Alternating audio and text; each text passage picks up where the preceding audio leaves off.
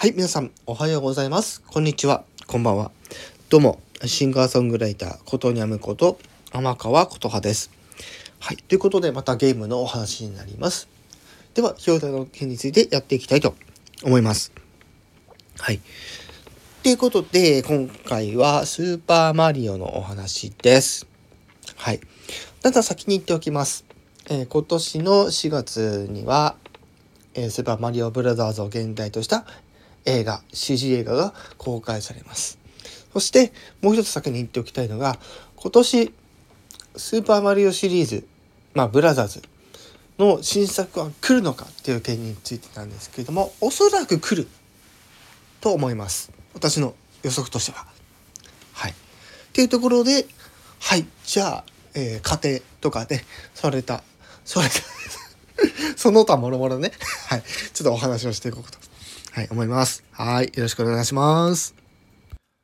はい、ということで、まずね、まあ、さっと振り返っていこうかなと思うんですけども、えースーパーマリオシリ,、えーシリーズなんですけども、えっとですね、ブラザーズと箱庭を中心的に今回お話をしていこうかなと思います。まあ、その理由としては先ほど言ったように新作の影響が果たしてどういう風な形で今年出てくるのかっていう予想もですね、え踏まえた上でお話をしていきたいと思うので今回は、え 2D マリオのブラザーズそして、え 3D マリオの箱庭の部類でちょっとお話を、えしていこうかなと、はい、思います。はい。ぜひ最後まで聞いていただければ幸いです。はい。で、まず、どうしようかな。ブラザーズの方からお話ししていこうかな。うん。えースーパーマリオブラザーズなんですけども、先ほどお話しした、ようにですね、2D マリオ、ね、横スクロールアクションの、えー作品として、これまでたくさんね、出てきているわけなんですけども、そもそも85年から始まりました。はい、スーパーマリオブラザーズ。はい。翌年には2。ね。で、1と2の違いっていうのは、まあ、もちろんグラフィックとかもそうだったりするんですけども、やっぱステージの難易度、ワールドの難易度も含めて、決定的に違うんですね。まあ結局のとこどっちとも難しいんですけど、まあ、そんぐらい当時、ただその難しさゆえに売れているゲームですので。で、その後88年にスーパーマリオブラザーズ3ですね。で、ここで一旦、ま結構間が空きますと。うん。でですよ。スーパーマリオで、えースーパーマリオブラザーズ。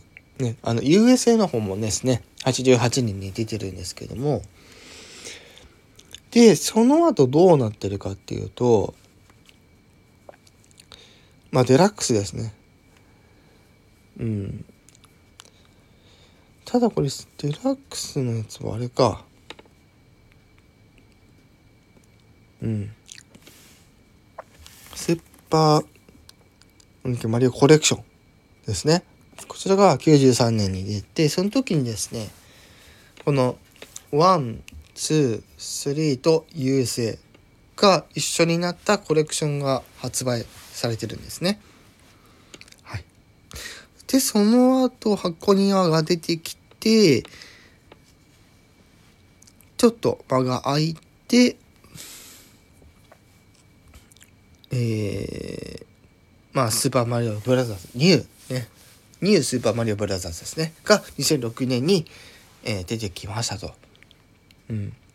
で、9年には、えー Wii 版でそれができるようになって、か。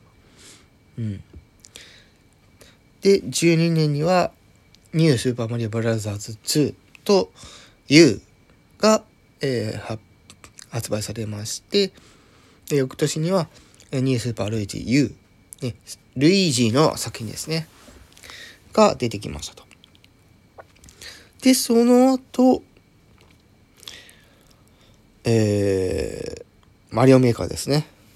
我らが、ね、めえー、作るマリオっていうところで、2015年にはスーパーマリオメーカーが発売され、その後 3DS でもできるようにっていうところで、まあ、2016年に、まあ、3DS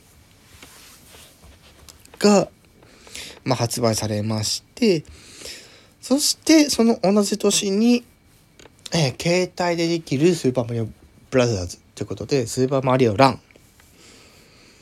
ね、ほとんどあのタップだけでできてしまうっていうね、非常に簡単なものではあるんですけど、ね、押すタイミングとかね、で、えー、そういったことができるようになって、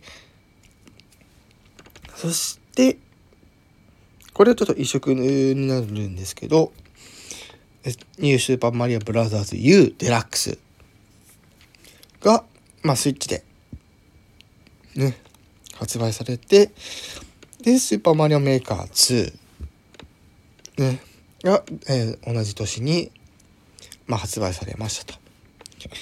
いうところですので、まあ、ぼちぼち来てもいいんじゃないの？っていう、ね、スーパーマリオの、ブラザーズ、あの、2D 横スクロールアクションの新作が来てもいいんじゃないかなっていう、まあ予測に至るわけですよ。ただ、同じ年に箱庭とブラザーズが出るってことは、まあ、これまでなかったので、どちらかは出るんじゃないかなっていう。うん。だから、どちらかなんですね。同時ではなくて。うん。まあ、どちらとも出てたらすごいですけどね。うん。っていう感じでございます。では、次、箱庭系、ね、振り返っていこうかなと思います。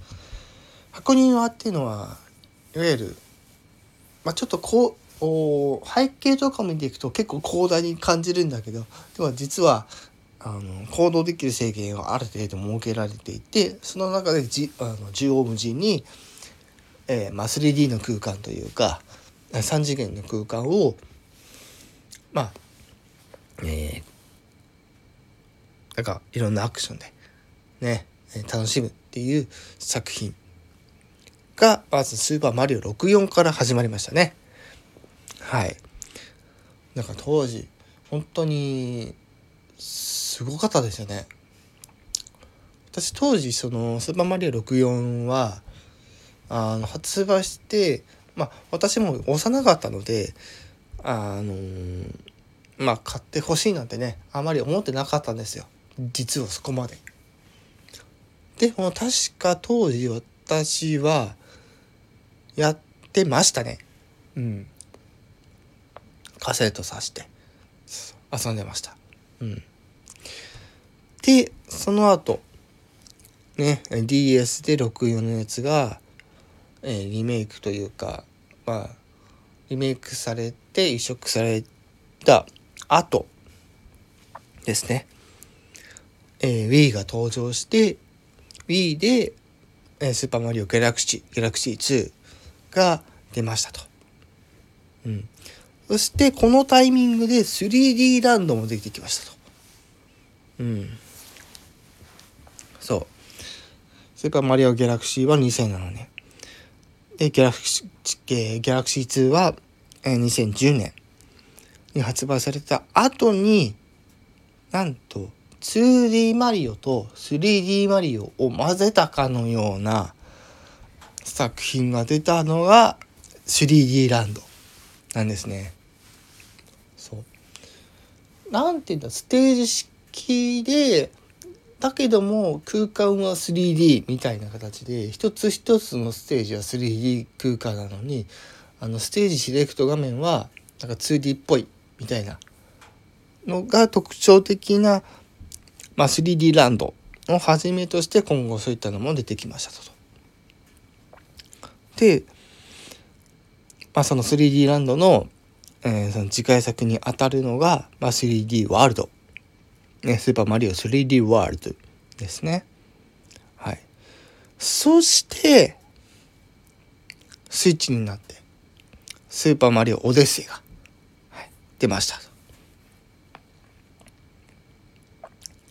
ていうんで、